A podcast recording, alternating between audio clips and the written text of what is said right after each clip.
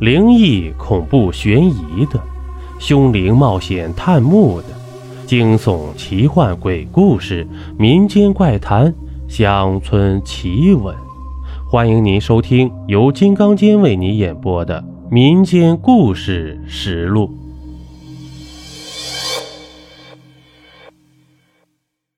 这一集呀，咱们讲一个守夜的故事。我老家。是西北的一个小村子，由于这地理位置太过偏僻，每次回去呢，我都不得不忍受长时间的旅途折磨，有将近三十多个小时啊，是在火车和汽车上度过的。记得那年冬天，等我到家呢，已经是晚上九点多了。三轮摩的在我付了钱以后，一声清鸣便消失了。大门内的老柴狗却警醒地吠了个不停。谁呀？是二小子吗？母亲的声音从屋内传了出来。我应了一声，母亲踩着棉鞋给我开了门。吃完母亲给我煮的一碗酸菜面以后，我才想起一直没见到父亲。村头张家的老头过世了，你爸守夜去了。母亲仿佛看透了我的心思。我所在的村子呀很小，因此呢，谁家有点事儿，大家都会出份力。特别是丧葬之事，我们村有守夜的风俗，就是啊，在人死后，村里每户出一人，拎着一卷黄纸来到主事人家，然后呢。围坐灵堂前，静静的守上一夜，算是对死者的缅怀和悼念。我对母亲说了一声，便朝张家走去。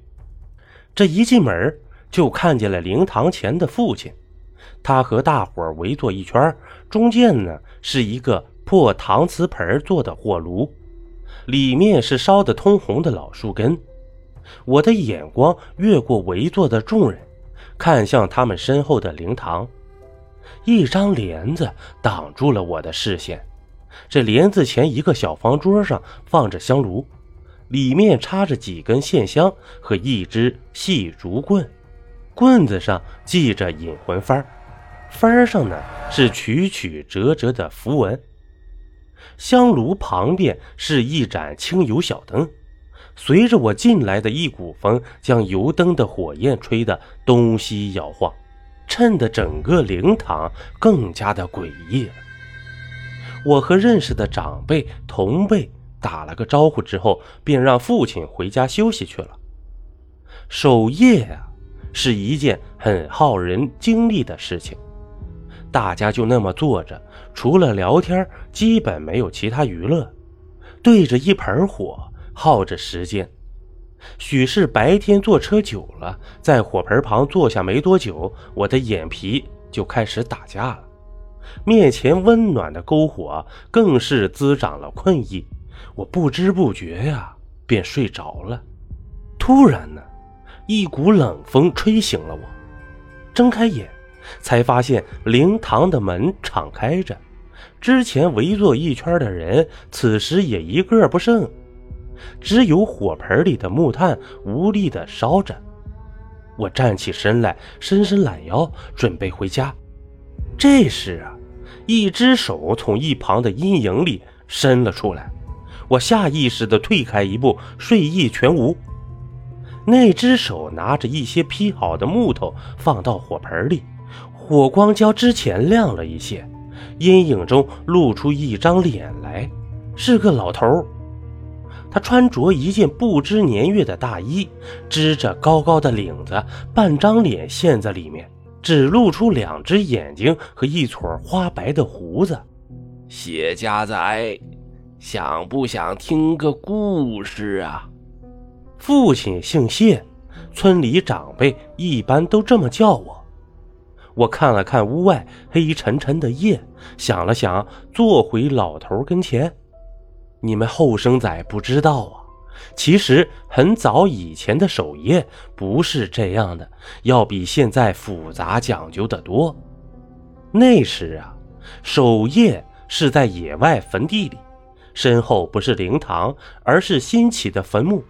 烤的呢，也不是盆火，而是玉米杆这个烧玉米杆啊，是有说法的，是在给过世的人烧炕，好让他们在新地儿过得舒服一些，少打扰着活着的人。虽是这样，但有一个地方的坟地却没有人敢去，那就是北山。老辈儿人呐，说那里阴气重。时常有鬼声传出，那声音我听过，很是吓人。有一年，大概也就是眼下这时节吧，记得当时下了一场不大不小的雪，山上到处都是白白的。这李家的老头子就是在那场雪中去世的，八十多岁呀，两个儿子送终，有福的人呢。这李家大儿子从外县请了一个名头很响的阴阳先生为李老头看坟地，最后去了一趟北山，在那儿啊看上了一块地，说是什么福荫之地，埋在那儿呢，能富三代。李家兄弟对先生的话十分相信，就决定用那块地来埋李家老头。这一切收拾停的一个问题，却难住了兄弟俩：谁去给李老头守夜呢？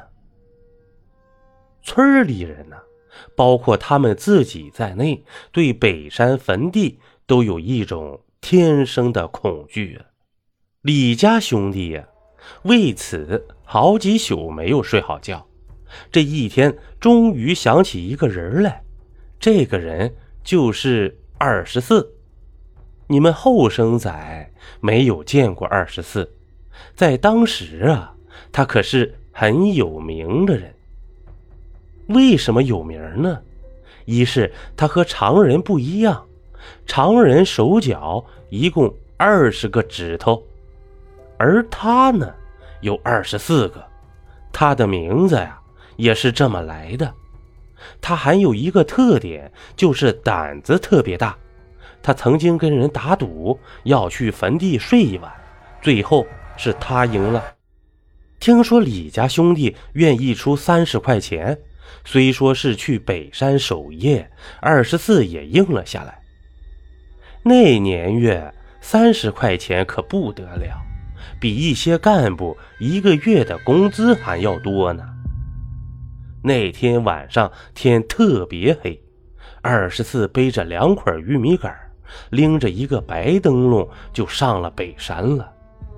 或许是人少去的原因呢，这北山的树木异常的茂盛，一些不知名的藤蔓纠结攀附，将坟地罩的是严严实实。不过，在二十四眼里，这里只不过比别处树大了一些，阴森了一些而已。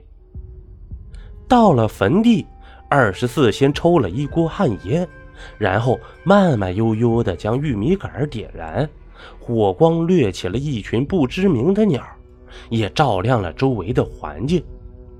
他身后呢，就是新起的李老头的坟，坟前的石碑。亮晶晶的，像玉一样。李家的守夜有特别的规矩，除了烧炕之外呢，还要点天灯。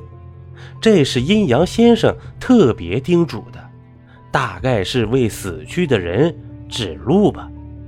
除了这些，还需在离坟不远处钉一根画有符咒的木桩。二十四看了看方位，将竹竿挑着白灯笼担在肩上，准备找个地儿把木桩定下去。走着走着呢，他发觉不对了，肩膀上的竹竿像是身后有人用力拽一样，开始往后窜。难道真的有鬼？二十四大着胆子回头看了看，身后只有烧得正旺的玉米杆。于是他心一横，又往前走，但没想到身后的力量更大了。他赶紧停了下来，胆气有些动摇。背上细密的冷汗渐渐就多了起来了。这僵持了半天呢，他心想再耽搁下去也不是个事儿，于是，在外衣上蹭了蹭手心的汗，又试着往前走了一步。嗖，二十四肩上的杆子呀，一下子没了。他回头一看，竹竿呢，带着灯笼已经飞上了半空，明晃晃的白灯笼像月亮一样迅速升起。二十四有些目瞪口呆呀，以前睡坟地的胆气一下都泄了个精光，两腿像风中的枯叶一样抖动起来了。这时，他也顾不得什么方位了，从怀里取出木桩，迅速的往地上一插，然后啊，从旁边捡过一块石头，几下定结实了，赶紧起身往回走。接下来。更加让二十四胆战心惊的事情出现了。转过身的他再怎么用力，却无法挪动一步，仿佛刚才那只手的兴趣啊，转移到他的身上了，死死地拽着他的一条腿。正当我听得兴起，也是故事高潮的时候，老头却突然停了下来。后来怎么了？听得入迷的我呀，有些着急。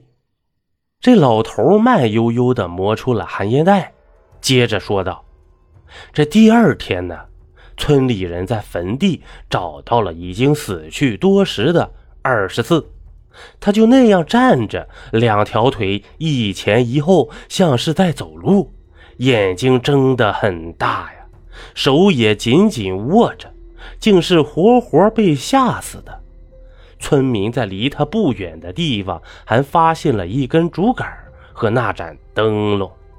就在此时啊，一阵风吹进灵堂，油灯又晃了晃，盆里新放的木条还未燃着，起了一阵烟，呛得我直咳嗽。老头用一根木条将火挑了挑，我看了一眼，头皮立刻开始发麻。这老头伸出的手上有六根指头啊，一根瘦小的指头像不合群的一样，远远的支在手掌旁边。故事中的二十四有二十四根指头，一只手正好有六根呐。那个在几十年前就已经被吓死的二十四，竟然就在我的身旁。而且还抽着烟给我讲了一个关于守夜的故事。我一动不动，静静的等待着，希望天快些亮起来。老头没有动作，只是吧嗒吧嗒的抽着烟。他的静默在我看来是最阴险的不怀好意呀。他在观察，找我的破绽。我愈发不敢动了，连呼吸都小心翼翼，双手也暗自抓紧了。如果他突然发起动作，这个木凳或许能替我挡一挡。我们的对峙持续到窗外开始发白，村子的狗叫了起来。随着狗叫，抽烟的吧嗒吧嗒的声音也消失了。我是被张家的二小子叫醒的。我并没有对他说起自己昨晚的经历，只是做了个决定，以后再也不去守什么夜了，也不想再听到“守夜”这个词儿，永远都不要。好了，这一集播完了。如果您喜欢我的专辑，还麻烦您点个订阅吧。咱们下集见。